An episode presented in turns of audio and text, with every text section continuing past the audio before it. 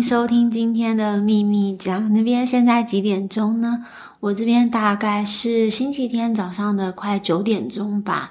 那今天是第十集，我要先撒花一下。我竟然坚持到第十集了，我真的是超感动的。我原本还想说第十集要来做个 special topic，结果就从那一天录完这个隔天，我就陷入一种疯狂忙碌的状态。然后过去一个月，真的就是我觉得我在乱流中度过的，就好几个礼拜都在。加班，然后终于在二月底完成，就是把一个很烦的东西弄走了。所以现在虽然现在手边所有的事情都完全 behind schedule，但既然我就答应自己要做 podcast，我就是要坚持。然后这礼拜呢，我想要来分享一些事情，但虽然很跳痛，所以如果你对于追剧或者看电影没兴趣的，就请挑个 part two。但如果说你是在工作上也不需要 present 啊，或是你天生超会讲话的，就天生演说家，完全没有说话障碍，那你也就要跳过这一集。当然是非常感谢你，就是点进来听到现在。那我想要第一件事情就先来分享我第一 Q，我觉得很有几部我觉得很不错的电影或电视剧，想推荐给大家。那第一部就是电影《瀑布》，是由钟梦宏导演所导的，就是从他早期的作品啊，停车，不知道你还不记不记得那颗可怕的鱼头。到几年前的另外一部电影叫做《阳光普照》，其实都夹杂着一种嗯黑色幽默吧，或是和对于时事的讽刺。他的电影常常就是用光的对比去凸显很多对立的情境，像是美好与黑暗，或是透过运镜用广角的方式切入。再将镜头拉近主题，造成一种让人视觉上或是情绪上的压迫吧。在呃瀑布里面，很多片段其实也是透过树木和台北街景中的交错的变化，去转换观众内心的情绪。或是有时候会透过阴暗的房间折射出电影中每个家庭成员不安的情绪。瀑布这部是主要是以疫情啊，还有精神议题两大元素去描述一对母女从冲突到共处，各自经历自己生命巨大的变化后的重生。无论是阳光普照，或是瀑布中最后那一栋总是盖着蓝色帷幕，然后在拉皮的大楼，当他撤下那个帷幕的那一刻，有一种就是象征的蜕。蜕变与重生，然后透过钟孟宏导演的电影，好像常常会觉得一个从一个天崩地裂的心理过程，到最后悠悠的看到那一道光的平和。那我觉得里面贾静雯和王姬、王静的演技都非常的精湛。那讲到呃贾静雯，那就是一定要讲到说，之前大家都非常推荐就《与恶的距离》，但是我就是今年才看，就我觉得每一季都很紧凑的。剧情，然后步调精准到位，还有就是都有每一集都有发人深省的元素吧，从媒体素质啊，到法律，到精神疾病带给社会的议题，蛮多可以去思考的点。里面透过不同主角的生活缩影和紧绕的死刑和嗯精神病患的议题，还有就是什么是对的事情，Do the Rising 在大我和小我之间的界限。我觉得里面有很多个冲突点，但都让人重新反思那些灰色地带真的有一定的对与错吗？然后贾静雯真的演得非常好，有一种将过去酝酿的戏剧生命大爆发的感觉。第三部我想要分享的是，其实有点久，是二零一五年的英国电影。这部片的片名叫做《Forty Five Years》，在台湾是翻四十五年，然后香港是翻原来他不够爱我。我觉得香港这个翻得超级好，超级精准到位，因为他的那个缘是缘分的缘。那这部电影是改编自诗人 David Constant 的短篇小说《In Another Country》，这个女主角还入围了当年的奥斯卡和第六十五届的柏林影展的最佳女演员。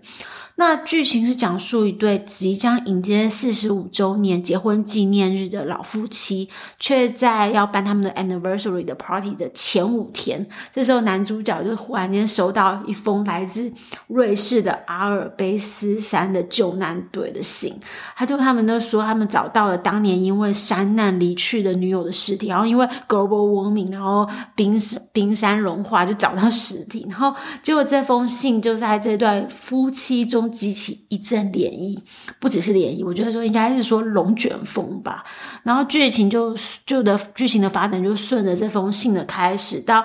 女主角在这五天就是要办 party 之前的一路的心理变化。那我觉得接下来剧情我就不透露，但里面有一句话让我真的是差点心脏病的对白，就是他就说，如果当年没有发生这场意外。你会娶她吗？然后我就这就想到，让我想到那个这这句话跟那个谁先爱上他里面的那个刘三连就问咨询师、咨商师说：“哎，如果我我只有一个小小的问题，全部都是假的吗？没有一点爱吗？就一点点都没有吗？”然后我就觉得天哪，超卑微的这句话，然后就让我想，难道这就印证了说有人说。这世界上 最可怕的生物就是前女友。当然，也有另外一派的人说：“啊，就让时间来冲淡一切啊。”但我觉得张爱玲讲了一句也很、很、很对的话。她说：“能真正能治愈你的，从来不是时间，而是明白。但缘分这种东西，也可能永远不明白。所以，我觉得只能和平共处吧。那这部英国小品其实跟海边走走的调性有点像。”有呃，就是那种结婚三十几年的一对夫妻，是在最后选择呃分道扬镳的故事。我个人还蛮喜欢这种英国这种小品的电影，那就分享给大家。然后第四部我要分享的是 Netflix 的美剧，叫现在还在第一季，然后是叫做《窗边女孩与对接对街屋中的女子》，就超级绕舌，她的英文也超 The Woman in the House。Across the street from the girl in the window。我讲那天，我觉得我真的是超难记的。它是一个呃惊悚的悬疑片，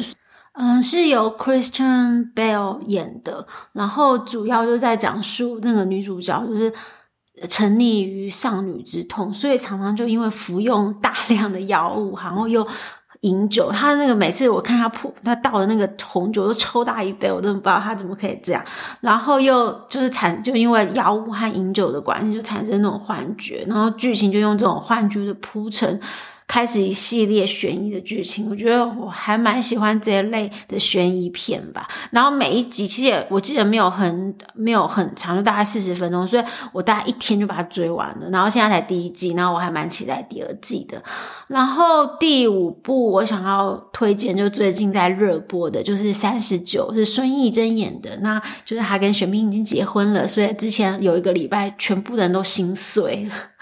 然后我觉得这部电影有点像那个韩版的《Sex and City》，当然它没有那种美式生活这么外放，但是更多是在叙述三个女生细腻的情感的描述，还有在面对人生下一个阶段自己当下。对于生活还有情感的一些反思，我觉得里面也有很多时尚的元素，就像很多包包都超美的。好，那不是重点。然后最后一部，就我昨天看了《美国女孩》，就我一直很欣赏阮凤仪这位新锐导演。然后我觉得整部电影其实会，呃，会勾起你自己童年的回忆，不管在学校啊，或者是考试啊。然后我觉得蛮多可以触动人心的点，但就有点像那种，我觉得这部电影我要用什么比喻呢？好像就。就是十几张老照片，然后去串成这部电影。然后有时候你看到这张照片，你会想说他，你会想说啊，我想要就是再去问一下，哎，那这个背后的故事怎么样？然后，但是我觉得那个电影的步调有点太快吧。就是当你情绪被 trigger 到的时候，你马上想要就有点想要开始哭，但你又想去多问几题的时候，然后他就马上又换幕了。所以就就这样子，就一直很快速的看到最后，但是却。就是我觉得比比较遗憾的事情，就是有一些点其实这是可以再去深入探讨的，但但整体还是还算是，我觉得我还蛮喜欢这部电影，只是个可能期待太高，所以有一点点小失望，我必须诚实这样子。那我觉得接下来最让人期待就是我们马上就会有华灯初上了，就会有第三季了，到时候我再跟大家分享我看的心得啦。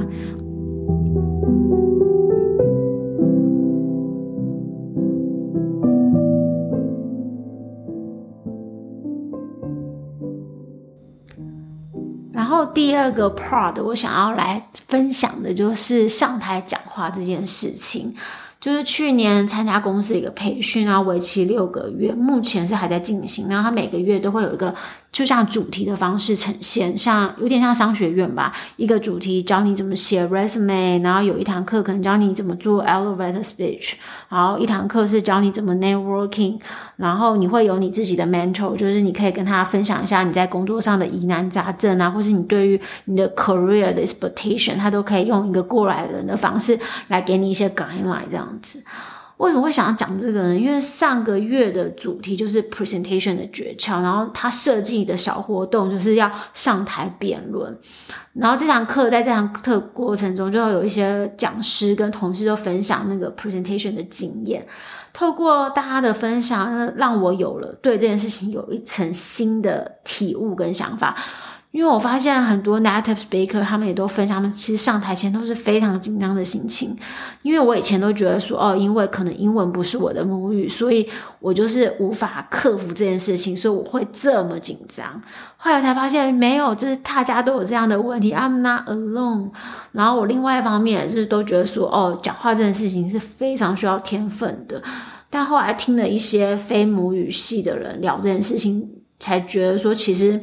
大家都是透过准备，就是要疯狂练习。有些人可能一个 presentation 要讲十几次，从讲给十岁的小孩听，或者讲给邻居的老太太听，或是讲给你的猫和狗听。但是就是诀窍，就是根本就是要练习。我听完大家的分享，其实我蛮惭愧的，因为我觉得我以前都觉得花这种时间很浪费，我就所以就表示自己的练习不够。然后，上礼拜又听到 Melody 的 podcast，就是姐妹悄悄话。她因为要去上那个 TED Talk，然后焦虑到快 freak out。然后大亨就跟她建议说：“啊，你上台一定要多看自己超美的颠簸女王的照片。”其实这一段话让我非常的有感，因为我觉得，除非你是天生的演说家。或是你对于上台是非常 comfortable 的，不然我觉得大多数的人其实对于上台讲话，其实都是比较偏向畏惧的心情吧。因为上台讲话有点像是把自己放在一个很巨大的空间，大家检视，不管是讲给三个人听，讲给五个人听，讲一百个人听，就是都是让大家去检视自己。然后就是台下会好像很多面镜子，有时候其实就是很容易反射出自己的不自信。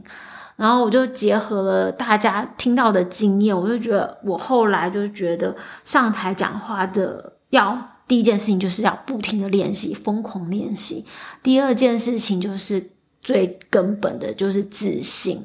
我以前是那种只要 present 前都会反胃的，不管我们什么东西，我都超想吐，那种心理影响生理。然后那时候后来我有个老板就跟我说，如果你没有办法做好 presentation 的话，你在 career 上是非常吃亏，甚至就是。会让你，它就会成为你职涯生的绊脚石，然后我才会让我开始去正视这个问题，然后我也花了很久的问题，花了很久的时间去找问题，然后我甚至去上过一些呃 public public speaking 的课啊，或者是有时候人家就会建议说啊，你就要讲 talking point 啊，然后要顺一下，然后我就觉得说，但是我后来发现，我只要每次。去 present，然后就算我准备了百分之百，但只要别人提出一个小小的质疑，我那场 presentation 绝对会 screw up。为什么呢？就是因为我觉得我心我没信心，然后我心里住一个魔鬼，就是那个魔鬼可能就常常告诉我说：“你这样讲不好，你这样讲不对哦，你这样讲错。”他就是觉得你不够好。这种就是因为不自信，不相信自己做的东西够好，才会。就是很容易在台上就 freak out 或是脑筋空白，所以我现在后来我总结出来，就是我觉得，就第一个没什么好说，就是要准备；第二个就是我都告诉我自己说，别人的质疑就是一种讨论，我们因为经过这种讨论，会让这件事情有更好的结果。所以就这样，我现在比比较好了，但是我不要没那么紧张，但还是会。有时就如果比较大的 presentation，我还是会紧张，但是我觉得至少克服了那种前面那种超级超级不安的感觉。好啦，那今天就是以一个大杂烩的方式呈现这一集的 podcast，希望你会喜欢喽。那我们今天就聊到这边，下次见，拜拜。Closer to